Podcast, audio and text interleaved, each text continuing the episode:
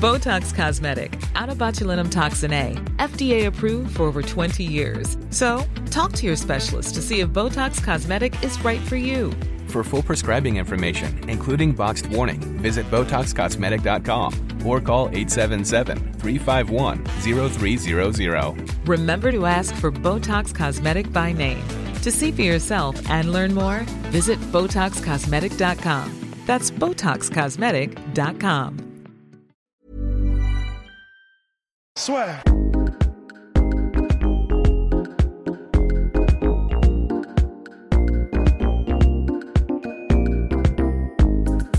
Bonjour à toutes et à tous, bienvenue au podcast La Sueur. Le threesome de l'enfer est de retour. Dimanche, tous les dimanches, c'est parti. J'annonce grand rendez-vous pour, euh, bah, pour nos, nos auditeurs. Tous les dimanches, vous nous posez toutes vos questions, on y répond, soit en live ou euh, en différé comme aujourd'hui. Voilà, avec Polydomso et Rust Business, ça fait plaisir. What's up D'ailleurs, j'en profite pour mettre tout le monde sur le grill. Les gars, le 12 avril, c'est mon anniversaire. Et le 13, il y a l'UFC 236. Alors, soit on se voit à Lyon, soit on se voit à Paris, ou soit on se voit à Angers. Voilà. Et là, tout le monde peut vous voir et savoir qui est qui. Alors, Euh, bah, je, je- eh, honnêtement, franchement, Lyon, moi, ça me dirait bien. J'y suis jamais allé.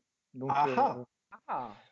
donc pour une première fois, euh, pourquoi pas Moi, tu m'as effectivement, là, c'est même plus mis sur le grill, tu m'as mis sur le grill et retourné en mode crabe croustillant parce que j'ai un autre truc en même temps et je sais pas si je pourrais. Mais on verra. Bah, moi, moi, moi, je signe pour le moment, mais euh, oh, Bah ouais, bah, si je peux signer, moi aussi je signe. Oui, Alors là, si, si, si Polydomso descend sur Luke Dunham, moi je signe aussi. Donc avant de revenir sur les événements du week-end, messieurs, on va parler de Conor McGregor parce que Rust, on en avait parlé un peu en off. C'est vrai que c'est marrant parce qu'il y a eu ce vrai fou combat contre Cowboy qui là tarde un peu à être officiellement annoncé. Vraisemblablement, ça ne se fera pas. Et euh, il y a des grosses rumeurs comme quoi il aurait quitté John Cavana. Alors, alors, Qu'en est-il? Hmm, bah, euh, moi, moi déjà, j'ai une petite remarque à faire sur, le, sur, la, sur la loyauté de, de, de McGregor, qui est très écornée par les derniers événements euh, quand même qu'il y a eu. Parce que entre son départ euh, de la team Cavana et euh, le gamin illégitime, non, ouais, je n'ai pas envie de faire le, le closer, tu vois, du, du MMA, tu vois, mais c'est... non, mais Oui, disons que... La loyauté pour Div Devlin est un peu douteuse. Ouais, ouais, voilà, il, il traverse une période difficile, je pense. Là, moment- Même si ça ne l'empêche pas euh, de se montrer tout sourire et avec des orques euh, aux planètes, la planète bleue de je sais pas trop quoi, avec Didier Blin et tout ça. Il fait bonne figure. Mais les photos sont sur le net. Ouais, ouais, ouais. Exactement. Putain. Mais au-delà de ça, alors les gars, parce que la plupart des commentaires sur la sueur en ce moment, chaque fois qu'on parle de, de ce bon vieux Connor, c'est il est rincé, il va plus jamais revenir, il sera plus jamais comme avant. Et c'était, euh, je sais plus si c'était avec toi, Rust, ou si c'était Joe Rogan qui en parlait, qui disait que justement un mec comme Connor a besoin de combattre et c'est pas en combattant une fois par an, comme ce qui est en train de se passer en ce moment, qui reviendra. Surtout qu'on voit bien sur tous ses postes, le mec n'en peut plus, quoi. Bah déjà, on peut rendre à, à, Polydomso ce qui lui appartient. C'est aussi Polydomso qui l'avait dit ça, que Connor n'est jamais meilleur que quand il combat régulièrement. Et, et bah, évidemment, c'est vrai, mais de toute façon, c'est vrai pour tous les combattants, en fait. Ça, c'est un peu une vérité générale. De toute façon, plus tu es dans le bain et plus tu as un rythme de combat, c'est un peu comme du sparring, en fait. Quand tu, quand tu spares pas régulièrement, tu, tu perds un peu le, tu perds ton timing, tu perds le rythme, etc. Pour Connor, évidemment, c'est vrai aussi. Le problème, c'est que je pense que là, il est juste prisonnier de il veut, il l'a dit lui-même, et, et c'est ce que devraient faire tous les combattants, mais il veut vraiment combattre pour ce qu'il vaut vraiment. C'est-à-dire, bah, maintenant, il ne il combattra pas pour moins de 3 millions par combat, par exemple, je pense, parce qu'il ne veut pas revenir euh, en arrière. Il combattra pas pour moins qu'un main event. Et Ouais. bah, Mais ça, c'est normal. Ça, honnêtement, C'est normal, c'est normal. Je suis d'accord aussi. Qu'en penses-tu, Polydomso? Parce que Ah, moi- là, moi, c'était parti. Là. Oui. Non, non, mais non, mais honnêtement, oui, euh, je pense que c'est un peu un affront euh, de ne pas le mettre en, en main event. Euh, et D'ailleurs, je crois que c'était ça le principal point qui, qui achoppait euh, dans, le, dans la perspective du combat contre Donald Cerrone. Surtout que, bon, honnêtement, d'un point de vue marketing, putain, Cerrone et McGregor, si tu fais pas un, si tu fais pas un main event de ce bordel-là, euh, je sais pas. C'est pas que c'est du bullshit, faire, ça? Parce que honnêtement, moi je vois pas, enfin, même pour l'UFC niveau business, on en parle tout le temps. Les mecs s'y connaissent quand même vachement. Tu peux pas mettre un McGregor Non, mais attends, attends, attends, je, je- je te, je te repose le problème. Déjà, moi, je pense que McGregor, il combat que sur un UFC numéroté. Oui, Et je bah pense oui. que les UFC. oui, eh ben, oui, non, mais attends. Les UFC numérotés, je suis prêt à parier que maintenant, il y aura toujours un putain de combat pour le titre. Que ce soit pour un titre Ah, yes. intérimaire ou pour un titre euh, machin. Et comme là, pour le moment, bah, zéro titre pour McGregor, ils vont quand même pas faire l'insulte de faire un, un nouveau titre intérimaire en lightweight, intérimaire plus plus, tu sais. D'ailleurs, il y avait un, commentaire que j'ai trouvé savoureux dans ah. une des dernières vidéos et j'aimerais rendre les honneurs à celui qui l'a dit. Il y a tellement de ceintures intérimaires que l'UFC ça devient manpower, tu vois. Oui il a ça excellent, tu vois. Donc je sais plus qui a dit ça, je peux pas lui rendre pleinement hommage, mais en tout cas je trouve que c'est très pertinent comme, comme, observation. Et, euh, et, en fait, moi je pense que c'est ça le problème, c'est que pour le moment il a zéro titre, donc euh, et comme je pense que l'UFC maintenant fait un titre à chaque, chaque événement numéroté, ben voilà, ils sont, ils, sont, ils sont coincés à ce niveau-là. Mais est-ce que, est que l'exception justement à, ce, à cette nouvelle manière de faire, ça devrait pas être McGregor quand même? S'il y a bien un mec qui devrait être au-dessus des ceintures, c'est quand même lui. Et c'est vrai que je suis d'accord avec vous deux, c'est même étrange du point de vue de la négociation. Je vois pas bien le délire de. Ils savent forcément que McGregor va dire non à quelque chose qui n'est pas un main event. Ils le lui proposent quand même. Je, ils ont, c'est évident qu'ils ont une stratégie de négociation. Et là, j'avoue que je la comprends pas parce que si le but c'est de faire revenir McGregor le plus rapidement possible bah, quid Qu'est-ce que, qu'est-ce que, qu'est-ce que ça branle là? Bah, il y a eu un, il y a eu un faux, un faux pas, je pense. Il y a eu un faux pas, honnêtement. Euh, parce que là, ouais, Dana White qui dit automne, moi c'est surtout ça qui m'étonne parce que on, on sait tous, McGregor, là, il lui faut au moins une victoire pour revenir dans le. Qu'est-ce qui se passe?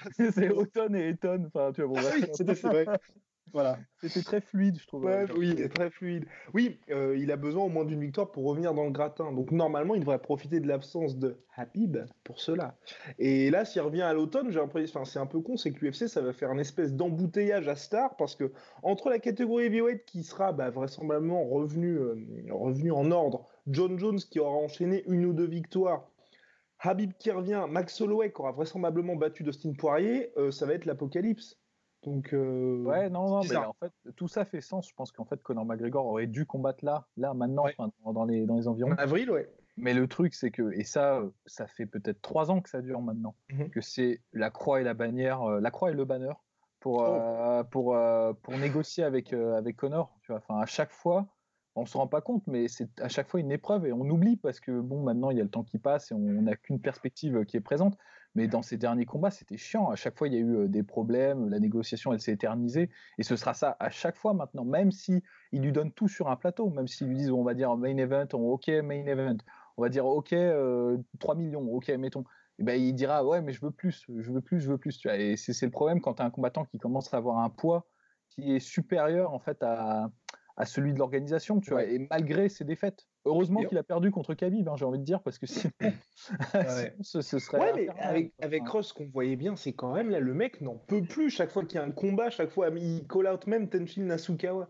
Donc, à un moment donné, le gars a vraiment envie de revenir. Et je pense qu'il serait pas très chiant, et surtout avec cette défaite, je pense qu'il est même moins chiant qu'avant, tu vois. Honnêtement, tu t'arrives, tu lui dis, bon, bah, t'as tes 10 millions, et on te file n'importe qui. Mais justement, en fait, il est, il est peut-être moins chiant qu'avant, mais on l'a vu, euh, c'est pas que Connor, on l'a vu aussi avec Georges Saint-Pierre, que ce soit pour euh, sa sortie de piste là, un peu euh, précipitée parce que la négociation n'a pas abouti, ou même les négociations qu'il y avait avant et qui ont pris un temps fou pour réussir à aboutir à Bisping GSP. On a quand même l'impression que l'UFC est un peu près de ses sous et dès que le combattant réclame une somme qui, est, euh, bah, qui, se compte en millions, et ce qui est normal pour des gens qui ramènent des sommes aussi énormes en pay-per-view que GSP ou que Connor, eh ben, c'est vraiment laborieux. Mais laborieux au point où ça ne se fait même plus, en fait. Et j'ai l'impression que c'est ce qui se passe avec Connor et que euh, bah, là, voilà, on est en train, tout, tout, le monde est en train de perdre du temps. Il y a même un espèce, je sais pas si vous avez vu, euh, il y a eu une discussion d'après Brett Okamoto de ESPN entre Cowboy Cerrone et Nate Diaz. Oui, pour un combat à, en middleweight parce que Nate Diaz euh, a plus envie de côté de poids pour un petit, un petit rematch en, en 185. Donc on, perd juste du temps et c'est vrai que Connor, bah, vous perdez du temps. Vous perdez déjà du temps. Ouais. non, mais en, fait, euh, moi je pense, euh, l'analyse perso, c'est qu'il y a eu une tentative euh, de. Parce que ça, fait des années que Connor est en roue libre au niveau de, de, son, de son dialogue avec l'UFC. Comme il a perdu, bien, bien perdu contre Khabib, et qu'en plus, bah, il, est, il a eu tout ce problème de la suspension et tout. Je pense que les, les, les chefs négociateurs de l'UFC se sont dit il y a moyen de, de, regagner du terrain, tu vois. Et, à mon avis, ils ont dû proposer bon, allez, on te donne euh, allez, 800 000 et t'es en comain, juste pour voir si ça passait, tu vois. Et là, bah, là, ça passe pas, tu vois, genre, ça passe pas, tu vois. Et je pense que c'est ça, je pense qu'ils ont été un peu trop gourmands, un peu trop, euh, trop euh, ambitieux dans leur, dans leur négociation, et c'est pour ça qu'à mon avis, ça coince, quoi. Et du coup, Connor, Je t'en prie, reste. Non, bah, simplement, bah, du coup, pour dire que je suis d'accord avec, euh, avec Polydomso, c'est un, peu comme des prédateurs, en fait. À partir du moment où tu sens que tu as l'ascendant, bah, tu n'as plus envie de lâcher. Et c'est vrai autant dans, un combat que dans, une négociation. Et je sais pas sur quoi tu allais rebondir, euh, mon bon OG, mais on pourrait aussi faire une petite transition sur le fait que euh, McGregor est en roue libre euh, récemment au niveau de la, de la, négociation de ses contrats. Et avec le fait qu'il est en roue libre euh, du point de vue de la, il est le nomadisme de son entraînement actuel. Et c'était matr... Oh là là. Oh putain, mais j'ai envie de vous high-fiver là, putain, bordel. Les grands esprits se rencontrent. Voilà. oh, c'était euh, Tarzan Jane. Putain, mais alors, cheesy as fuck. Mais alors donc, voilà. Effectivement, nomadisme de Conor McGregor qui aurait vraisemblablement quitté John Cavana et le Straight Blast Gym parce qu'il s'entraîne au Straight Blast Gym et plus le Straight Blast Gym de John Cavana. Messieurs, où est-ce que vous voulez voir Conor McGregor? Tu avais déjà sa petite idée, il me semble. Bah, moi, j'aurais bien voulu, parce que, alors, effectivement, qu'on fasse un très rapide récap, euh, Guillaume est en train de friser dans ses bons, qu'on fasse un très rapide récap, ouais. en fait, euh, comment dire, euh, il, il, il, semble, effectivement, par tous les bruits de couloir, mais aussi parce qu'on peut déduire des dernières actualités de Connor et de John Cavana, des petits mots glissés par presse interposée, il semble que Connor n'a pas pardonné à John Cavana la stratégie qui a été utilisée contre Habib, à savoir une stratégie Exactement. purement défensive et qui a laissé de côté tout euh, ce qui a fait la force et le succès de Conor McGregor, à savoir une, une, offense vraiment mais euh, au poil en striking, etc. et euh, des déplacements plutôt qu'une défense de grappling. Et Conor ne lui aurait pas pardonné. ils se sont pas parlé apparemment depuis cette défaite.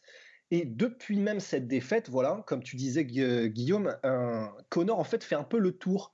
Il est en train de faire un peu un cirque itinérant où il va à différents gyms, il va à différents centres d'entraînement pour voir ce qu'il en est, qui il peut rencontrer. Et ma petite, ma petite idée, c'est aussi qu'il y va peut-être, pourquoi pas, pour trouver un head coach, un nouveau head coach. Et, et, et voilà, pour revenir un peu dans ce qu'on disait, ben moi, je le verrais bien dans une, dans une, dans une plus grande écurie alors certes, ça va être compliqué au niveau des égaux parce qu'il y aura ouais. tous les autres combattants et que Connor, euh, c'est, il lui faut presque une gym à sa mesure, un peu comme un Tony Ferguson, où c'est lui le centre et la star. Mais malgré tout, j'aimerais bien le voir avec un, vraiment un, un, très très grand, grand et acclamé coach comme Firaz Zahabi, comme un Matt Humes ou, euh, ou quelque chose comme ça.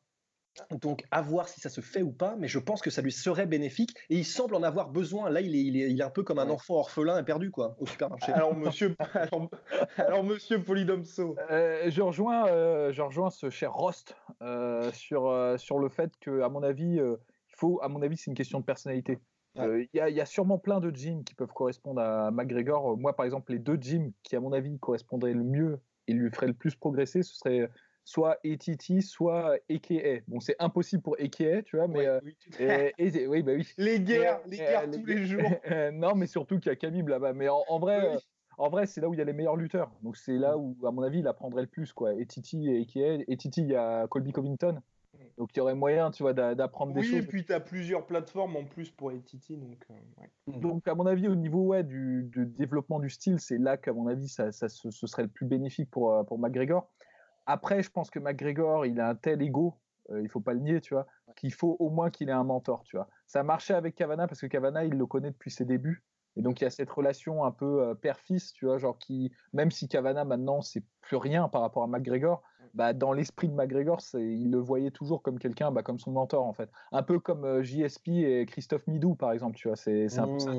Mais, euh, mais là, là, maintenant, euh, il faudrait au moins que ce soit Firaz Zahabi, tu vois, ou au moins je sais pas, euh, Dwayne Ludwig, tu vois, ou au moins, tu vois, un mec qui est. Euh, c'est qui le mec qui s'occupe de Dimitrius Johnson? Matthews. Matthews, ouais. tu vois, genre des, des, des, des, des, pointures comme ça. Il y aurait que ça, parce que sinon, je pense pas. Je pense qu'il va aller dans le gym, ça va pas très bien se passer. Euh, va, les sparrings, ils vont être horribles, tu vois, genre parce qu'il y aura tous ceux qui voudront cartonner McGregor au plaisir de le cartonner. Et euh, je pense pas qu'il se part comme ça, McGregor. Non, hein. Les vidéos qu'on voit de lui, c'est pas ça, tu vois. Et c'est pas genre euh, Black House, shoot a box, tu vois, genre c'est ça, tu vois, genre. Et, Guerre nucléaire. Je pense, ouais, je pense pas que ça lui correspondrait. Donc je pense qu'il faudrait qu'il trouve. Euh, je te dis, soit il a l'ego, il arrive à euh, l'humilité d'aller à ATT se faire wrestle fuck, tu vois, par des mecs plus gros que lui et qui auront mm -hmm. pas de dégâts vis-à-vis -vis de lui. Ça, serait bénéfique, mais je pense qu'il faut une humilité de ouais, de, de moines tibétains pour faire ça. quoi. C'est pas, pas possible. J'imagine McGregor faire ça. Et puis déjà, les différents clans à Haïti, c'est ça aussi pour moi qui serait compliqué. Déjà, Haïti, c'est un peu la guerre en ce moment. Donc, euh, bon. Poursuis, poursuis. Ouais, non, et donc, et je disais, ou alors, ouais, effectivement, euh, le meilleur, je pense, le meilleur endroit, et encore que, il est un peu en bif avec euh, Firazabi, mais ce serait Tristar, tu vois. Ouais. Tristar serait le, serait le mieux pour lui. Mais, euh, mais ouais, Tristar, pour moi, ce serait top. On en parlait avec Russ, c'est génial, parce qu'en plus, il serait à Montréal, genre. Personne ne le ferait chier là-bas. Il pourrait en plus, c'est ce qu'on disait, c'est qu'il a les moyens de se faire un délire à la GSP en prenant les meilleurs partout dans le monde. Il a son jet privé, il va où il veut. Enfin, vraiment avoir une, et en plus, avec les meilleurs. Parce que là, il est même devenu plus gros que le Style Blast Gym. C'est aussi ça le problème. c'est ça. Et, en plus, euh, c'est vrai que pour, pour, vraiment finir et, et, fermer le cercle sur ce que vous disiez, euh, en plus, à, Tristar, je pense qu'il y a beaucoup moins d'ego que dans les gyms américaines. À Tristar, euh, qui est et on peut pas, j'allais dire mener d'une main de fer par Firas, mais non, justement, c'est mené avec énormément de pédagogie et vraiment, c'est tous ceux qui vont à la Tristar disent que c'est extraordinaire l'ambiance qui règne à Tristar. Il y a, il y a, l'ego est détruit au passage de la porte un petit peu, et, euh, et c'est pour ça que effectivement, je pense que ça pourrait être pas mal parce que à mon avis, tout le monde ne serait pas dans l'optique de dégommer l'arête nasale de McGregor s'il y va. Et en plus de ça, c'est vrai que je rajouterais aussi qu'à mon avis, je pense, ça c'est une théorie, une théorie euh, personnelle, mais que en fait, euh, tu sais, tu disais souvent, Polydomso, que euh, tu n'étais pas convaincu encore par John Cavana. Tu n'étais pas convaincu par, ce qui, par son taf en tant qu'entraîneur. Pour l'instant, alors voilà, c'est toujours un peu pareil dans le sens où Conor McGregor est une pépite. Donc effectivement, tu peux aider une pépite à éclore, à, être, à être tamisé, à être trouvé, etc. Mais là, il semble pas, malgré tout, dans tout le pool qui est en train de développer euh, et, qu'a lancé McGregor en Irlande, parce qu'il a quand même lancé un sacré mouvement, eh ben, il n'a pas énormément de succès quand même, John Kavanagh, dans, ses entreprises. Mmh. Et je pense que ça participe du fait que Conor McGregor a, en plus de tout ce qui s'est passé avec Rabib, a perdu peut-être un peu de respect pour la qualité d'entraîneur de John Kavanagh. Même le niveau sur place, même le niveau sur bah, place. T'as aucun mec qui peut un petit peu, par, exemple, quand tu es à Jackson Wink, tu as euh, quasiment tous les trois mois, tu as un énorme événement. Donc ça permet à John Jones de redescendre un peu. Là, le problème, c'est que c'est McGregor, McGregor, Gallagher qui se fait violer au Bellator. Enfin, Après. il a gagné son dernier. Hein. Oui, il a gagné, oui, oui. Bah après, euh, non, mais après, après, moi je pense que ça dépend des combattants il y a des combattants qui vont éclore dans un, dans un, dans un environnement toxique, genre euh, la team, euh, team Mayweather, tu vois, genre euh, l'environnement bien, bien toxique, quoi, tu vois, genre tout, où les mecs se cartonnent tous les jours. Et les gens, ils vont, ils vont vraiment éclore là-dedans. Et il y en a d'autres, ils ont besoin de, de, massage moral, tu vois, genre en gros.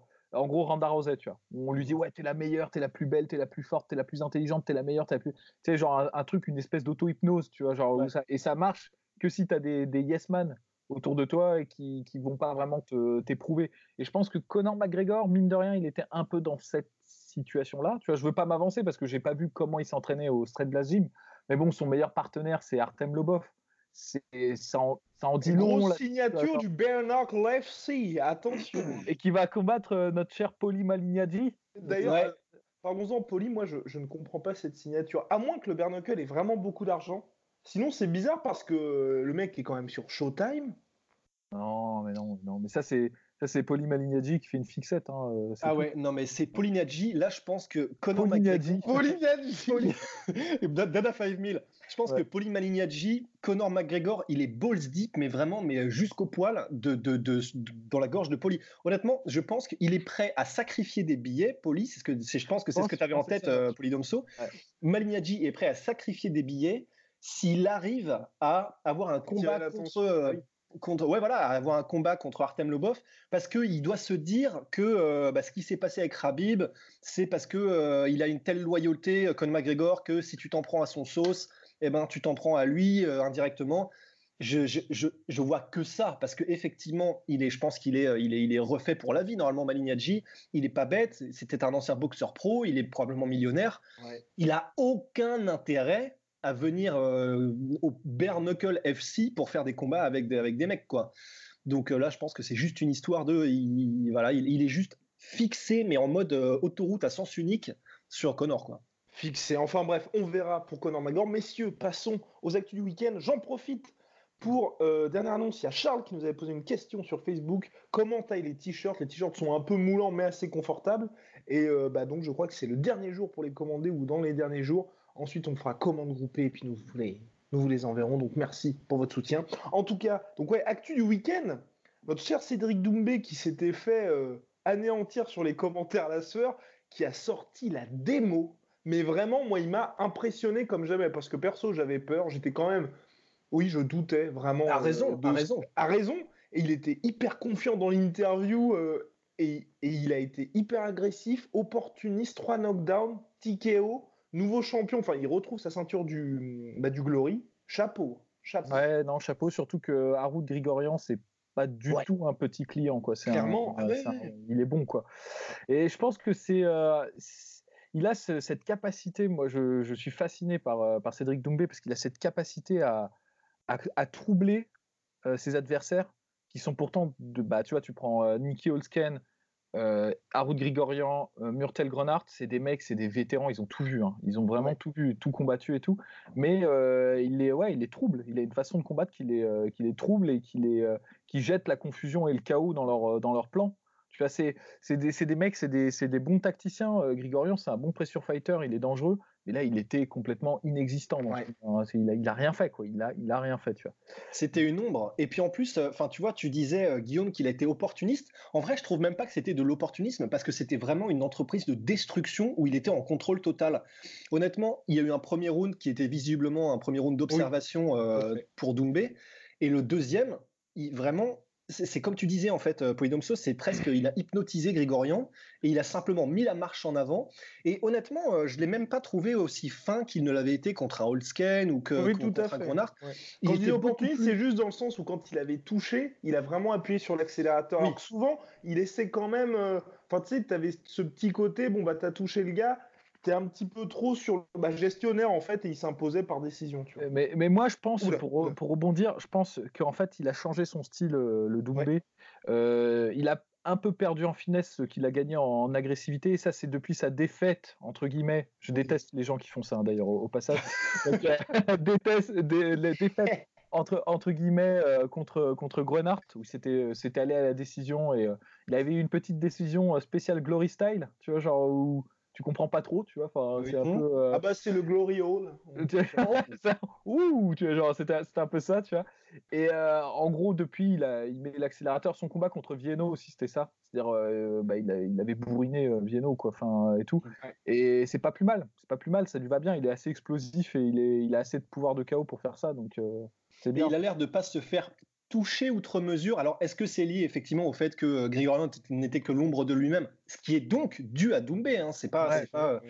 Est-ce que c'était dû au fait qu'il n'était que l'ombre de lui-même? Je sais pas, mais j'ai un peu peur que si ça, si- s'il garde ce style, par exemple là, avec ce style-là, s'il refaisait une revanche contre Holsken, franchement, j'aurais un peu les miquettes, je pense. Ouais.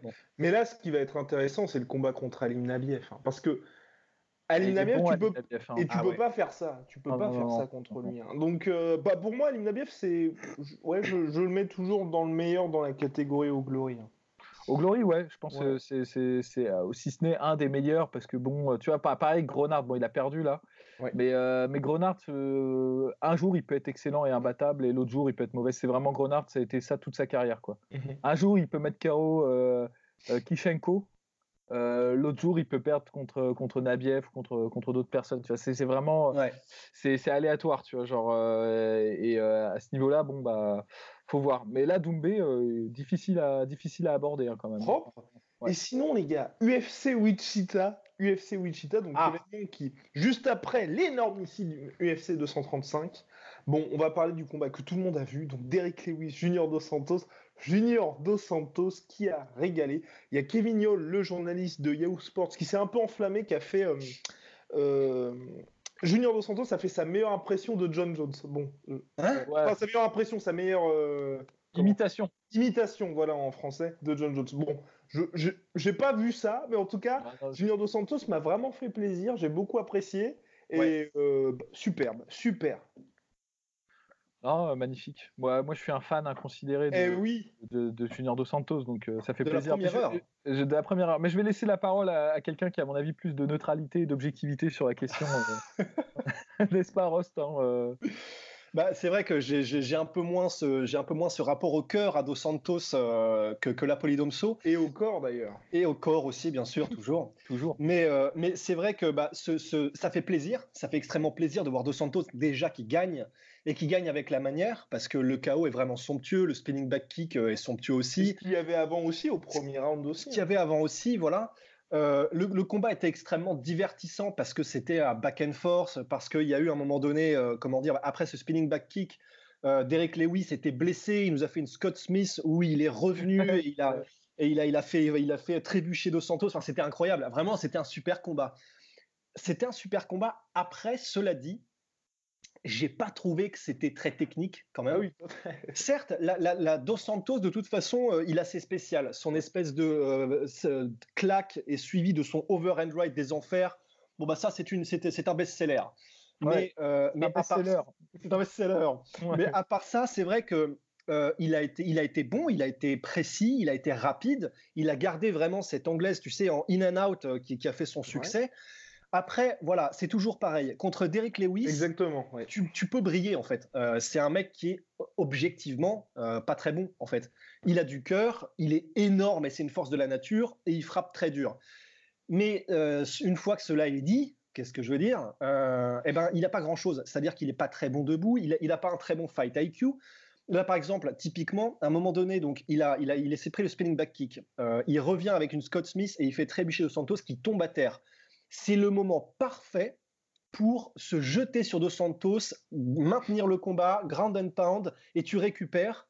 Et non, il a essayé de lui faire un ground and pound, on ne sait pas pourquoi, et euh, sans même essayer de le maintenir ou de le ceinturer, Dos Santos se relève et, il, a refait la même aussi. Et ça, bah voilà, en fait, c'est pour ça que j'ai adoré revoir Dos Santos gagner, mais euh, tout le monde brille contre, contre Lewis euh, avant de se prendre le KO ou de mettre le KO en fait. C'est ça, ce que j'allais dire, c'est que contre Lewis, euh, en, fait, euh, en fait, Lewis pour moi, ça, normalement, sa place dans une catégorie qui serait saine, on va dire, ce serait la place de gatekeeper, tu vois. C'est le mec qui, a bah, des qualités. C'est le Roy Nelson 2.0. Bah, c'est ça en fait. Et en gros, il a des qualités qui sont très prévisibles. Tout le monde sait ce qu'il apporte sur la table d'Eric Lewis. Et on peut même faire une cartographie de l'intensité du combat round par round quand tu combats euh, Derek Lewis. C'est-à-dire début de round, il va faire une accélération, fin de round, il va faire une accélération. Au milieu, ça va être un peu le calme plat, il va faire deux trois kicks sauter histoire d'eux, tu vois, et puis il fera rien d'autre, tu vois. Et en fait, à partir du moment où tu connais en fait ces attributs-là, bah, c'est là où ça, un combat contre Derek Lewis permet de faire la distinction entre un combattant qui est intelligent et qui est capable de capitaliser sur euh, quelque chose de connu et un combattant qui n'est pas capable de ça. Et donc ça, ça fait la distinction entre les bons prospects et les mauvais prospects en fait. Et ça devrait être ça son rôle. Le fait est qu'on se retrouve dans une catégorie heavyweight où il n'y a vraiment pas grand monde, hein, on peut le dire. Bah, ça fait qu'il n'est pas top 10, il est top 5. Mais en vérité, en vérité, ce que dit Rost est, vrai parce qu'à mon avis, il n'a pas tant de qualité que ça en fait, euh, d'Eric Lewis. Il a du mal, par exemple, un truc qui est évident quand on le regarde combattre, c'est que dès que tu fais deux pas en arrière, il est incapable de poursuivre son agression. Il va, il va exploser sur un kick, il va mettre deux points, tu recules de deux pas, Enfin, je, dis, je dis pas que moi je serais capable de le faire, mais je dis les combattants. Botox Cosmetic, out of botulinum toxin A, FDA approved for over 20 years. So, talk to your specialist to see if Botox Cosmetic is right for you. For full prescribing information, including boxed warning, visit BotoxCosmetic.com or call 877-351-0300. Remember to ask for Botox Cosmetic by name. To see for yourself and learn more, visit BotoxCosmetic.com. That's BotoxCosmetic.com. Ils le font, c'est ce qu'a ce qu'a fait Junior Dos Santos, c'est qu'il a couru en ligne droite à chaque fois qu'il y avait une accélération. Euh, et ça, normalement, ça passe pas contre un combattant qui sait euh, avancer et frapper en même temps, tu vois. Mais en fait, à chaque fois, Derek Lewis s'arrête et revient. Et ça, ça, avait été vu aussi dans son combat contre Mark Hunt, où Mark Hunt, en fait, l'avait collé contre la cage et dès que Derrick Lewis faisait une petite explosion athlétique comme il fait, tu vois par exemple les, les flying kicks ou les euh, flying knees qu'il fait, bah en fait Mark Hunt il reculait un petit peu et puis ça c'est bon, il pouvait reprendre l'agression en fait. Et ça en fait ça surtout contre Junior Dos Santos ça peut pas marcher. Parce que Junior Dos Santos il a peut-être la meilleure boxe offensive offensive hein, euh, de, de la catégorie. Et en fait, sa faiblesse, c'est quand tu lui mets la pression. Mais si tu le laisses s'exprimer, prendre son temps, installer son rythme, tu vas te faire fumer, quoi. Il n'y a, y a, pas, y a pas de doute là-dessus, quoi. Même, même aujourd'hui, tu vois. même, euh, même s'il est moins rapide qu'avant, ça c'est clair. Tu vois. Alors, what's next? What's next pour Junior Dos Santos? Les gars, Francis Nganou s'est montré intéressé. Bon, on en a déjà parlé, on veut pas ça pour Junior. Mais c'est compliqué parce que cette catégorie, là, voilà, on se retrouve avec euh, un, un, nouveau combat contre Stipe Miocic. Pareil, ce serait compliqué. Enfin, c'est dur, c'est dur pour lui. Là, franchement. Bah, c'est dur et euh, on, je sais, j'ai l'impression qu'on dit ça très souvent, mais et quand même, ça veut dire que cette catégorie heavyweight, elle sent vraiment le bouchonné quand même. Hein. Sans déconner. Euh, voilà, on en est à est-ce qu'on le remet contre Miocic euh, Est-ce qu'on le met contre. Bon, Nganou, ce serait au moins un nouveau, un nouveau match-up. Euh, mais, mais, mais voilà, il n'y a, y a, quand même pas grand monde dans cette catégorie. Nganou, c'était un peu le vent frais. On a, des, on a des nouvelles recrues comme Blagoy Ivanov, mais euh, on se rend compte, euh, on a vu contre Ben Roswell que bah en, fait. Euh, Et puis il l'a déjà battu en plus. C'est Junior qui l'a battu. Junior a déjà battu. Bah, Blagoy Ivanov, c'est vrai. Bah, en fait, le problème aussi, c'est que dès qu'un heavyweight perd, il, perd un peu sa, sa pertinence parce qu'il y a des, des, mecs qui sont bons, mais le truc, c'est que Junior Dos Santos n'a rien à gagner à le combattre maintenant, à ce stade-là. Parce que par exemple, contre Curtis Blade, ce serait intéressant. Oui. Mais, euh, mais, Curtis, là, tu vois, Junior Dos Santos, il a tout à perdre à rencontrer euh, Curtis Blade. Parce que là, lui, il arrive avec sa winning streak de trois combats. Et euh, Curtis Blade, c'est très dangereux contre lui parce que c'est un bon lutteur et il est complet et c'est un gros athlète. Et là, il risque beaucoup, tu vois. Pareil contre Volkov, tu vois. Volkov, maintenant, il est sorti un peu des radars parce qu'il s'est fait atomiser par, par Derek Lewis. Mais en vrai, euh, tu vois, genre, il est toujours dans le top, tu vois. Mais euh, et là, pareil, Junior Dos Santos, il a rien à gagner à rencontrer ces mecs-là. En fait, théoriquement, là, dans son, dans les élans actuels et les mouvements actuels, Junior Dos Santos, il devrait combattre soit Francis Ngannou, soit Stipe Miocic, soit euh, Daniel Cormier, tu vois. Soit à la limite, un match-up que je verrais bien, c'est si Justin Wilnis gagne contre Curtis Blades, on fait un espèce de euh, pente montante Justin Wilnis contre Junior Dos Santos. Ça aurait le plus de sens. Oui, surtout que là en plus Junior, c'est vrai qu'entre Blago Ivanov et euh, Bam Bam, bah là il a quand même cassé un peu de hype, donc ça peut être pas pour lui. Hein. Ah ouais, le vieux loup a encore des dents pointues hein, quand même. Ah non, c'est ça. Vieux loup, mais, mais, toujours un loup quoi. Ah ouais. vieux loup, mais toujours. toujours un loup. Bon les gars, est-ce qu'on parle de Tenshin Nasukawa ou pas? Ah bah là quand même, on ah. touche au deuxième chouchou de Polydomso là. Allez, ouais, Polydomso qui s'était fait souiller par la communauté la sueur après sa défaite contre Floyd Mayweather. Euh, et qui là revient au Rise. Bon bah ok, il était contre Frédéric Roma, qui n'était pas non plus un foudre de guerre. C'était quoi le premier tour, premier tour du tournoi du Rise Premier tour du. Euh, donc euh, bah, la 58. Donc la, la, victoire est attendue. On rappelle Tenshin Asuka, double champion du Rise, donc bantamweight et featherweight. Et donc là, qui était au premier tour, qui, a vraiment, qui s'est vraiment fait plaisir pour le coup. Si tu sentais que c'était un peu le. Voilà, là, il lui fallait des highlights, il lui fallait des contenus pour les réseaux sociaux, donc ils lui ont sorti une espèce de victime expiatoire. Voilà. Ouais, bah ouais, ils étaient clairement pas au même niveau euh, tous les deux, quoi, parce qu'il a, il a pas pris un coup, je crois. Enfin, tu sais, genre, non, mais c'est vrai, enfin, c'est, terrifiant quand tu regardes le combat. Euh, il y a jamais un moment où il était euh, même pas, ne serait-ce qu'en l'ombre d'un risque c'est un peu terrifiant. Ça va être un peu plus compliqué pour lui euh, en demi-finale parce qu'il rencontre euh, Swakim, qu'il a déjà combattu. C'est un des deux tailles qu'il avait combattu. Euh. Il y a deux mecs, en gros, qui en kickboxing ont un peu ébranlé Tenshin. C'est Swakim, parce que Swakim, c'est un vétéran, ancien champion du Lumpini, qui est très tactique, très intelligent dans sa façon de combattre. Il avance, il cut bien le ring et tout. C'est juste qu'il est un peu, moi je trouve, paresseux. C'est un peu à la façon, il y a beaucoup de combattants taille qui font ça, tu sais, qui sont pas, pas trop actifs, tu vois, qui, parce que dans le système de notation en Thaïlande, pour ceux qui ont regardé les combats de, de, Muay Thai, bah, par exemple, tu mets un kick ou euh, tu, tu tiens en clinch pendant une minute et tu vas gagner le round. Tu vois. Ils sont pas comme en kickboxing où les mecs privilégient euh, les actions au point et tout. Ils sont plus dans le dans l'esprit Muay Thai, tu vois. Et Swakim, il a un peu ce défaut-là, c'est que bah, s'il met un middle kick ou deux, il va se dire ouais j'ai gagné le round. Alors qu'en fait non, il n'a pas gagné le round. Mais en fait, il est très tactique en revanche dans son approche. Et, et tactile très tactile. Et l'autre taille, bon, je terminerai la petite parenthèse sur Tenshin, c'est euh, Rotang. Rotang Rotang. Et alors, moi, je dis rien. Je dis juste regardez les combats de Rotang parce que ce mec est fabuleux. Et regardez surtout celui contre Tenshin. Parce que sans déconner, si vous connaissez pas Rotang, vous allez comprendre. Vous allez comprendre qui c'est contre Tenshin. En gros, grosso modo, euh, je sais pas si vous avez vu Shaolin Soccer. Dans Shaolin Soccer, à un moment donné, il y a toute une scène où ils injectent un espèce de produit à l'uranium au gardien ou je sais pas trop quoi et le mec, euh, bah, grosso modo, se transforme en super-héros, en homme fer.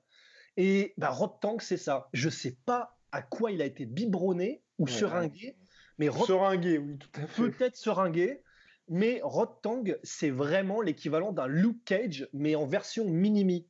C'est, il est infinissable et c'était vraiment, on en, a, on, en a, pas mal parlé avec Polydomso, le combat Rod Tang contre Tenshin, sans déconner, c'est Tenshin est quand même assez costaud mentalement parce que normalement ça te détruit psychologiquement de faire ça. Mais moi, mais moi, en fait, je veux dire, ce combat, ça me fait penser à un film de Rob Zombie.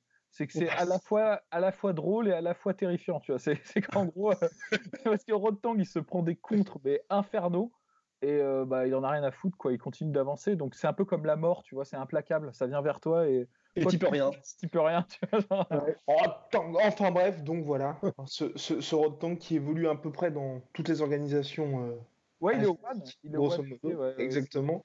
Donc voilà. Donc c'est un peu le, les, les petites Pépite exotique dont on vous parle. Première question, donc les gars, oui, parce que là, chaque semaine maintenant, le trio de l'enfer se réunit pour répondre à vos questions. Donc vous nous les posez sur Instagram, la sueur, Facebook, la sueur, Twitter, la sueur underscore off, F, exactement, et puis on y répond. Donc la question sur Facebook de Damian, fan de Newcastle, et oui, ça ne s'invente pas. Euh, oh putain, oh putain, il y a de la question. Alors, bonjour la sueur, j'adore contre travail comme d'habitude. Ouh, fâché avec l'orthographe, Damien, mais c'est pas grave. Alors, Damien, j'adore votre travail comme d'habitude. Continuez comme ça. Petite question. Je, pour ma part, pense que hier soir, nous avons vu le prochain adversaire de Francis Ngannou, Junior Dos Santos. Est-ce que ce combat, selon vous, est cohérent? Bon, bah, on en a parlé, oui. L'UFC n'est clairement pas prête à redonner un title shot à Francis. Stipe passe devant. Et avant Stipe, il va voir le dernier combat d'ici.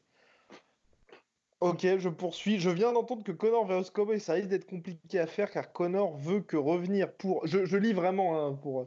Il veut revenir que pour une main event. Mais le contact avec TSPN veut que les main events soient des combats pour les titres. En fait, on fait quoi?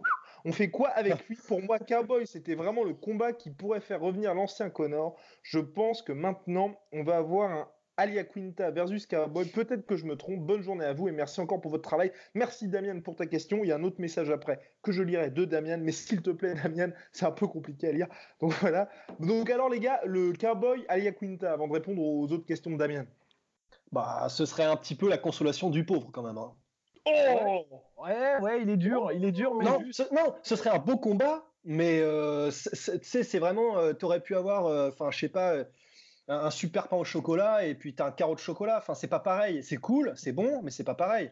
Là, honnêtement, ce sera, mais vraiment, ce sera un beau combat. Je pense que tu, là, vous nous rejoindrez, euh, vous me rejoindrez tous les deux. Ce sera un beau combat. Ce sera, ça aurait même du sens en fait dans les rankings. Mais bon, euh, voilà, on a flairé le Connor, ce serait dommage. Ouais, oui. bah. Oui, non, c'est vrai. C'est vrai que quand t'as, oui, c'est vrai quand t'as le Connor, tu t'as pas dit à Quinta, t'es un peu. Euh, ah, même si on. Hein. Tu, tu, restes sur ta fin. Moi, en plus de ça, j'augure pas forcément des bonnes choses parce que euh, si les mecs se sont dit euh, c'est difficile de négocier avec Conor McGregor, on se, on se rabat sur euh, Alia Quinta, je sais pas s'ils ont fait le bon choix parce que le, le, quand même, le mec est quand même réputé pour être assez instable dans sa, dans sa façon de négocier et tout. Donc bon, ils sont peut-être tombés de Caribe dans Silla là. Hein, oh là là là oh. Alors poursuivons avec Damien. J'ai aussi peur pour la catégorie 145, donc featherweight. Je pense pas que Max va défendre. Pour moi, le nightmare match-up d'Ortegas et Aldo sans transition. Euh, je ne sais pas s'il bat Volkanovski. Rodriguez s'est fait bouffer par Edgar. Je suis pas sûr s'il est prêt pour le top du top. Pour ma part, le cardio de Zabit m'a pas impressionné, même si son technique, sa technique est vraiment très fort. Euh, bah, du coup, il nous a fait un panorama de tous les, euh, oui, voilà, les, prospects du, featherweight. effectivement, oui, vas-y, vas-y. Effectivement, euh, il, a, il, a raison. C'est, il y a un mystère un peu qui plane sur, euh, sur l'avenir de cette catégorie. Je suis assez d'accord avec ce qu'il dit sur le fait que Max Holloway va pas s'éterniser. Je pense qu'il a déjà prouvé ce qu'il avait à prouver dans cette, euh, dans cette catégorie. pour, pour le reste, pour le reste, Volkanovski, moi je suis un énorme fan. ça, ça m'embête un peu qu'il aille combattre contre, contre Aldo, parce qu'Aldo, il a la fâcheuse tendance à démolir les, les prospects. Et, ah euh, vraiment un prospect Volkanovski Ah ouais Ouais. Non, non, attends, il est excellent. Il est excellent. Oui, non, non, il est bon, mais je veux dire, pour moi, c'est pas. Je pense que c'est pour ça que l'UFC a pas fait Zabit contre Aldo, par exemple.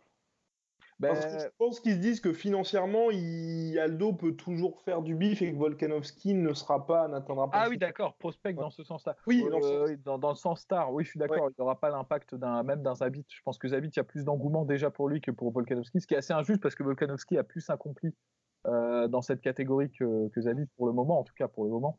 Ouais. Et, euh, et pour, pour le reste, euh, bah, je ne sais pas si Aldo va triompher de, de Volkanovski. Euh, je suis d'accord aussi que Aldo, c'est un sale match-up pour Ortega. euh, parce que Aldo, c'est peut-être celui qui a la meilleure takedown de défense et qui a vraiment un sol euh, très très efficace Et une anglaise d'enculé. et une super anglaise. Alors que Euh, l'UFC réfléchit pour un Brian Ortega Zabit, les gars. Ouais. Ça, c'est intéressant. C'est Moi, ça- vachement intéressant. bien ça, ouais. Mm. Parce que très dangereux pour les deux. comme- Oui, exactement, exactement. Moi, je trouve ça bizarre pour une catégorie qui va se chercher dans les prochains mois un nouveau patron. C'est bizarre de griller potentiellement deux cartouches parce que si Ortega perd, là, c'est chaud pour lui. Et si Zabit perd, c'est bah, c'est un peu moins chaud, mais tu auras ce côté fin de hype, grosso modo. Ouais. Oh, je suis, je suis pas, je trouve que c'est dur. Si jamais Zabit perd contre Ortega, Ouais. Ortega c'est quand même le mec qui, Oui, a, à qui a fumé tout le monde sauf Max Holloway. Ouais. Donc il y a pas, là, il- Zabit, il est encore tout jeune hein, dans sa, dans cette, dans cette Tout à fait. catégorie. Il apprend, il vient d'avoir sa plus belle victoire euh, à mon sens là contre contre Stephens. Et si jamais il perd contre Ortega, je pense pas qu'il va retomber. Je- ah, sauf si, sauf si vraiment il se fait dominer, tu vois. Mais genre. euh, Ah non, mais, ça par- peut être, euh, mais moi je veux dire, ça va pas être, il va pas disparaître, mais tu auras quand même ce côté, la fin de Zabit, c'est le nouveau champion. Bah, je- tous les mecs qui nous envoient plein de commentaires en mode les gars, c'est le meilleur. Enfin voilà, tout ça, ça va s'éteindre. Ouais, c'est possible, c'est possible, c'est vrai. Enfin, Mais ce serait vachement intéressant. Et franchement, juste ne serait-ce que pour voir euh, Zabit en danger, j'aimerais bien. Parce que debout, je ne sais pas s'il sera autant en danger, très franchement. De ce qu'on a vu contre Stevens et euh, de ce qu'on a vu de toute sa carrière précédemment, debout, je serais quand même assez confiant euh, sur une domination de Zabit contre Ortega. En revanche, au sol, ce sera vraiment le test du feu. Et rien que pour ça, j'ai envie de voir en fait. J'ai envie de voir un Zabit qui est vraiment, vraiment mis en danger parce qu'on l'a pas vu jusqu'à maintenant. On, l'a, on, l'a, on, le, on le met lentement mais sûrement contre des très bons. Donc Stevens, c'était pour voir un peu où il en était debout. Il l'a dominé complètement. Et maintenant, j'aimerais bien, vrai- j'aimerais bien voir où il en est au sol. J'aimerais bien qu'il soit testé partout pour qu'une fois qu'il arrive sur un, sur un title shot, il soit vraiment indéniable dans sa position de challenger. Bah moi je pense Voilà. déjà, déjà le voir sur un 5 rounds, euh, ça permettrait Ouais, de- déjà, de ce serait pas mal. euh, de ce qu'il vaut. Parce que parce sinon, sinon qui d'autre contre Zabit? Bah honnêtement, euh, Moïcano j'aurais bien aimé. Normalement Ah c'est oui, aurait dû oui. se faire, mais euh, Ouais. C'est un... bon là il tombe un peu en ses stock markets euh, sont en train de se, se casser la gueule. Tu vois, c'est l'indice du Dow Jones, tu vois, genre qui, euh, qui descend, tu vois, Euh, parce qu'il a perdu contre contre Aldo. Mais c'est c'est un assassin, hein, Moïcano. hein. C'est un mec vraiment, il arrive à trouver les faiblesses à peu près de tous les combattants. Et même contre Aldo, quand tu regardes le combat, à la fin du premier round, il arrive à calculer Aldo et à placer des genoux euh, en plein pendant les échanges debout et tout. C'est bon, il s'est fait surprendre par euh, l'athlétisme et les réserves, euh, on va dire physiques d'Aldo, tu vois. Mais en vrai, c'est un mec qui calcule, il observe bien et il défragmente les gars qui, qui est en face de lui. Donc c'est un combat que je trouverais très intéressant contre contre Zabit Magomed-Sharipov parce que en fait, Zabit Magomed-Sharipov, la plupart des combattants qui l'ont affronté n'ont pas réussi à tu sais, à bien appréhender le combat. Il savait pas trop quoi apporter. C'est-à-dire, euh, Zabit, c'est vrai que c'est un peu un- une énigme parce qu'il est bon debout, euh, il est très flashy, mais c'est un, un tueur aussi en lutte et en grappling, tu vois. Donc les gens, ils ont un peu de mal à, à savoir quelle est la recette, quel est le truc à appliquer. Et je pense qu'il y en a un qui peut trouver en fait euh, la petite solution en plus au cours du combat, si jamais ça, ça dure longtemps, bah, c'est Moïcano. Parce que Moïcano, il a ce sens, tu vois, de l'observation. Il lui faudra généralement moins d'un round pour à peu près calculer son adversaire et pour, pour s'adapter, tu vois. Donc, Ouais. j'aimerais bien voir, tu vois. Enfin, Wait and see, wait and see, motherfuckers. Question sur Instagram, donc arrobas la sueur de GBTT11. Bravo pour le podcast du jour. J'avais trois questions pour la FAQ de demain ou une prochaine vidéo. Est-ce qu'un combat McGregor-Barbosa pourrait être intéressant pour les spectateurs et pour les combattants eux-mêmes? Ouais. Bah ouais, ouais, carrément. Bah, alors styl- stylistiquement, ce serait intéressant. En plus, on serait sûr et certain qu'il y a des feux d'artifice. Oui, ah, là, clairement. On aurait un prédominant kicker contre un prédominant euh, boxer contre puncher et bon timer. Ce serait super intéressant.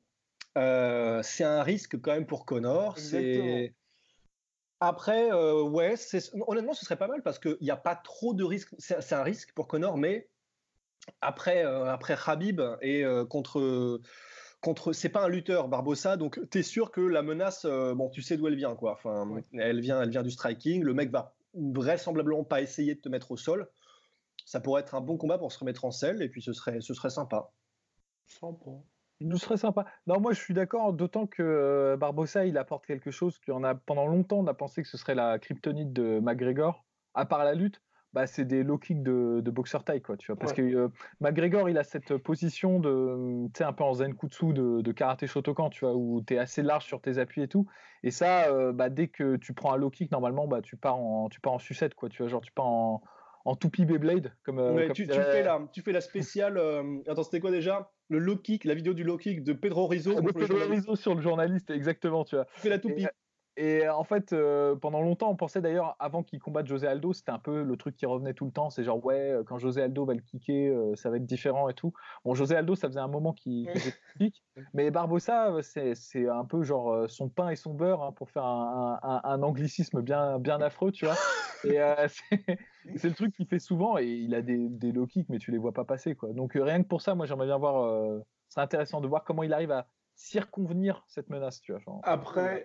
Ouf. Et après, par contre, le, problème, c'est que dans le monde dans lequel nous vivons, financièrement, ce serait compliqué à mettre en place. Mais ça dépend, parce que après euh, une potentielle victoire contre euh, Justin Gagey, le stock market, euh, ça peut monter. Hein.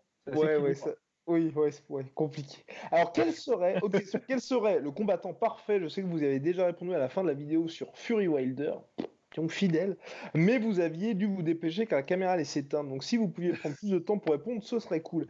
Euh, donc je pense qu'on va dire quel serait le combattant parfait, mais cette fois en tant que personne. Hein. si, euh, si vous devez penser à un combattant, quel est pour vous le mec parfait? Pour ma part, moi ce serait John Jones, parce que c'est vrai que ces derniers temps, il a montré qu'il continuait d'ajouter des armes à son arsenal et que c'était vraiment impressionnant.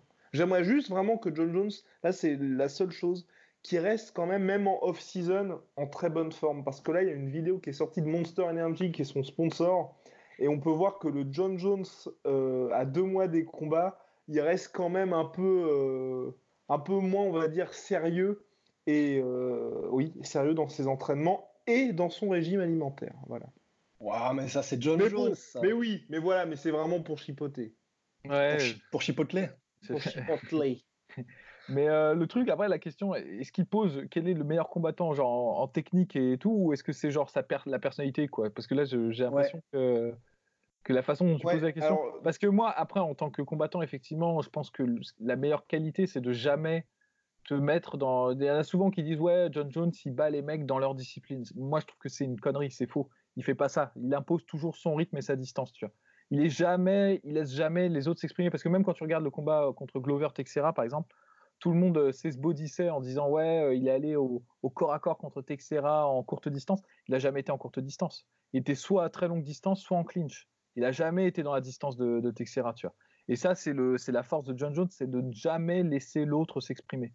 Euh, à partir et d'ailleurs c'est ce que disent la plupart de ses adversaires c'est euh, bah, moi j'ai pas pu faire mon mais je comprends pas mais j'ai pas pu euh, pas pu faire ce que je fais d'habitude. Bah oui parce qu'en fait ce qui s'est passé contre Anthony Johnson par exemple. Et contre Gustafsson Anthony, Anthony Smith Anthony Smith Anthony Smith Anthony Johnson oui. Putain ah. mais oui you wish. combat là eh oui. Eh ouais donc effectivement, ouais, si tu me demandes le combattant parfait pour moi, d'ailleurs c'est pour ça que je dis que à mes yeux c'est lui le meilleur. Euh, et je me suis fait chier dessus allègrement pour ça, mais euh, mais mais je suis désolé, tu vois. C'est moi quand je vois un mec comme ça qui arrive à imposer euh, son rythme et surtout ne pas prendre de risques presque jamais, tu vois.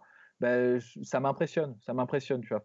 Après en termes de, de mentalité et de personnalité pour un combattant moi, je pense le truc qui manque un petit peu euh, à John Jones, mais on peut pas lui reprocher parce que c'est exactement ce que je viens de dire, c'est que bah, s'il peut terminer le combat sans, sans prendre de risque, il va le faire. Ce Bah, c'est pas le genre de mec qui va se mettre dans la gueule du loup et euh, qui va, tu vois, contre Anthony Smith par exemple, il a pas poussé, tu vois, genre euh, jusqu'à jusqu'à jusqu'à le terminer quoi. Il voulait pas se mettre dans cette situation de, de risque en fait. Et c'est un peu le reproche qu'on faisait par exemple à Georges Saint-Pierre, et à José Aldo aussi pendant sa, sa défense de titre. C'est un peu le reproche qu'on fait aux, meilleurs. Et après, c'est vrai qu'en tant que personnalité, ce qu'on vise un peu plus, c'est les gens un peu comme Joe Frazier, euh, Joe Frazier tu vois, genre euh, qui qui sont prêts à prendre un coup pour en mettre deux, quoi, ou plutôt prendre deux coups pour en mettre un, tu vois. Donc voilà, enfin. Et en plus, il y a un peu une composante, euh, parce que du coup, là, j'imagine que si on parle de combattant parfait, ça se joue entre Dimitris Johnson, GSP et euh, John Jones. Et En termes de- de- de- Bien sûr, évidemment. Euh, et on, du coup, c'est vrai qu'il y, a- y y cette composante aussi de progression constante chez John Jones qui apporte de nouvelles choses constamment que qu'on n'a pas retrouvé au, au- tout au long de sa carrière, pas autant chez Georges Saint-Pierre et, euh, et Demetrius Johnson. Bah, on, pour- on pourrait le mettre dedans, très honnêtement. Je pense qu'on pourrait le mettre dedans parce qu'il était euh, jusqu'à sa déconvenue face à. Et c'était pas une déconvenue, c'était Oui. serré contre euh, Cerudo. Mais, euh, mais voilà, le truc, qu'il y a quand même eu ce, combat contre Cerudo, tandis que John Jones, en réalité, euh, il a constamment été à, mille lieues au-dessus de, ses adversaires, sans même forcer. Chaque combat, il apporte son lot de, nouveautés, de, progrès, etc. Donc, euh, c'est vrai que si je devais en choisir un aussi, je pense que je m'orienterais de la même manière que Poli Poli Dom Domso, et quitte à me faire tacler les deux jambes décollées du sol par les fans, parce que, bah, parce que voilà, il est, c'est, c'est le meilleur, il continue de prouver que c'est le meilleur, et, euh, et puis voilà, point blank. Et puis voilà, point blank. Alors les gars, autre question. Parapapa. Euh, Michael, salut, j'adore ce que vous faites. Et que pensez-vous d'un combat Aldo Ortega pour la ceinture si Holloway monte? Euh, ben, On a répondu, hein, grosso modo. Euh, vous pourriez RP à ma question dans un podcast si vous en faites un en lien. Merci et force à vous. Bon bah voilà, Michael. Nickel, on a fait le job. Nickel, nickel. Euh, hop là. On va prendre une dernière question, messieurs. On prend tout. On, prend, on prend tout. on prend tout. Putain, j'en peux plus. Hum, Abdou. Euh, salut les gars, beau travail. Je suis votre chaîne YouTube. Vous avez une très bonne activité. Continuez comme ça. Bah, merci. Euh, sinon, dites-moi, je voudrais savoir qu'en est-il de Brock Lesnar Euh, Il revient affronter Cormier ou pas Et dernière chose, où est passé Polydomso He right there He right there Voilà. Et en plus, Alors- on a déjà répondu à la question d'avant, non? On- oui, on a déjà répondu à la question d'avant. On y... C'est ce que je me disais aussi. Ouais, ben, on y a répondu. Je me disais aussi, ça veut rien dire sous les Nickel. Et... Et donc là, qu'est-ce qui reste comme question à Ang Ang qui a être donc euh, sur euh, Twitter, Ang arrobase maître Shaoling. C'est quoi ce foutage de gueule en lightweight? C'est normal que Tony ne veuille pas combattre pour une deuxième ceinture intérimaire. Il commence vraiment à casser les couilles d'Anna. il, avait... il en avait gros. Ouais, mais moi, moi- moi, je suis. Alors là, je souscris euh, à 100% à ce que dit Hang. Ils ont essayé de lui mettre une carotte à la Guirichi euh, au Tony Ferguson. Ils lui ont fait le même coup, tu sais, que dans Arnaque, Crime et Botanique, c'est quand ils volent la weed du black et qu'ils veulent lui revendre après, tu sais. C'est genre, tu prends ta ceinture et on essaye de te la revendre après, tu vois. genre. Euh, tu sais, quand t'es Tony Ferguson, tu fais, bah, va te faire foutre, tu vois. Bah part, ouais. Genre, et moi, je pense que c'est euh, c'est la réponse logique. Tony Ferguson, il a tout donné à l'UFC. Tu peux dire ce que tu veux sur le mec, mais il a donné son genou, sa santé. À chaque combat, il assure euh, mais genre le spectacle comme tu peux pas l'imaginer. Le mec, faudrait lui faire un pont d'or, euh, trompette, euh, pétale de rose et, euh, et courtisane, tu vois, genre pour, pour ce mec-là, tu vois. Genre, et en fait, ils lui ont quand même. euh, ouais, ils ont essayé de lui mettre à l'envers, quoi, de lui glisser une petite banane à, à deux francs, tu vois. Genre, et ça, c'est ça c'est pas cool. dégueulasse. C'est Ouais. dégueulasse, tu vois. Enfin, Complètement, Et donc, bah. Et what's next pour lui, surtout, mon cher Ross? Parce que moi, c'est ce qui m'embête, c'est que là, le gars est complètement out de tous les combats potentiels. Apparemment, Yaquinta a dit qu'il avait signé pour l'affronter. Peut-être du bullshit. hein. Mais euh, Bah ouais, mais, mais c'est ça, c'est ça qui fait vraiment chier, c'est que donc premièrement, vrai- on, vraisemblablement, on l'aura pas pour un combat pour le titre parce que visiblement les conditions d'acceptation de son contrat euh, devaient être, mais vraiment, ouais, vraiment une enculade, mais ça, ça devait être assez sévère. Donc il a dit non. Euh, et le problème, c'est que maintenant, vraiment, parce qu'on le répète et on le répète, mais il n'a pas ce statut de superstar, il est en train de, vraiment de descendre vers les abîmes et euh, ça fait chier parce que tous les, les, fans hardcore savent ce qu'il vaut et savent ce qu'il apporte sur la table. Mais là, vraisemblablement, et n'en déplaise aux fans, n'en déplaise à Hang, n'en déplaise à nous tous, l'UFC ne semble ne pas en vouloir, ne mise pas sur lui. Et euh, bah voilà, je serais pas étonné qu'on qu'on qu'on- qu'on attende encore déjà pas mal de temps avant de le revoir, parce que là, euh, quand, tu, quand tu mets un nom et quand tu, quand tu Ouais. mets un stop à l'UFC, l'UFC euh, le- le garde, garde en mémoire. Enfin, c'est vraiment c'est rancunier quand même généralement. Et, euh, et donc là, je pense qu'on ne le verra pas avant longtemps. Et quand on le verra, bah, il n'aura pas le choix, parce que là, il est sous contrat, il n'en sortira pas, sinon c'est l'enfer. il n'aura pas le choix que de prendre un combat qui sera minime. Et, et, et, voilà, tout simplement. Et donc, je pense même pas que ce sera Ayakuinda, ce sera, ce sera, ce sera encore moins, quoi. Hmm. ça, risque d'être assez triste. Hein. J'espère pas, je, prie pour que ce ne le soit pas, mais ça reste un peu triste pour les prochains mois et les prochains combats pour Tony. 11 victoires consécutives, 14-1 à l'UFC, le bonhomme. Bah ouais. Ah non, c'est malheureux. Dans un, dans, je te dis, normalement, le gars, euh, ça devrait être une bénédiction, tu vois. Faudrait juste plus. Bon, après, je peux comprendre l'UFC, il est difficile à marketer le, Tony Ferguson parce que c'est quand même un personnage euh, haut en couleur. Il est difficile à mark hunter aussi. oh mais, mais non, mais je pense que justement, euh, il est, moi, il moi je trouve que Tony Ferguson, il est délicieusement bizarre, tu vois. C'est un mec, faudrait, faudrait, faudrait faire une télé-réalité sur sa vie quotidienne à ce mec-là. Parce que Mais avec les réseaux sociaux, en plus, tu peux en jouer si UFC se met à faire des mèmes autour de lui. Fin...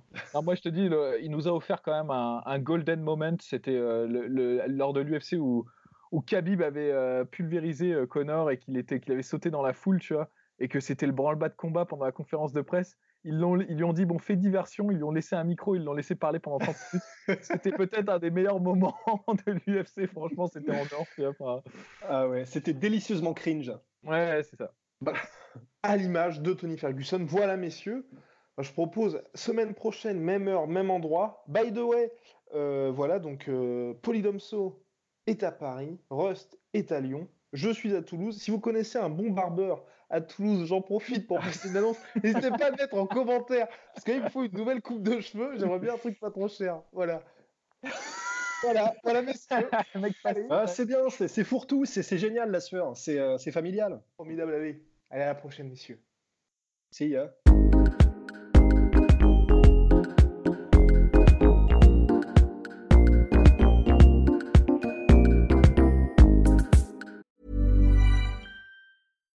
Botox Cosmetic, out of botulinum toxin A, FDA approved for over 20 years. So, talk to your specialist to see if Botox Cosmetic is right for you. For full prescribing information, including boxed warning, visit BotoxCosmetic.com or call 877-351-0300. Remember to ask for Botox Cosmetic by name. To see for yourself and learn more, visit BotoxCosmetic.com. That's BotoxCosmetic.com. Et voilà, c'est la fin de votre épisode du podcast La Sœur. Si ça vous a plu, n'hésitez pas à nous mettre les 5 étoiles sur Apple Podcast ou sur Spotify. Vous pouvez aussi nous laisser un petit commentaire, ça nous aidera beaucoup. Et si vous voulez aller plus loin avec nous, vous tapez La Sueur sur toutes les plateformes ou sur les réseaux sociaux, vous nous trouverez. Et là, vous nous écoutez très certainement en audio. On est aussi en vidéo sur YouTube, mais également sur Snapchat. Là encore, vous tapez la sueur et on sera là. Merci de votre fidélité et à très vite pour de nouvelles aventures.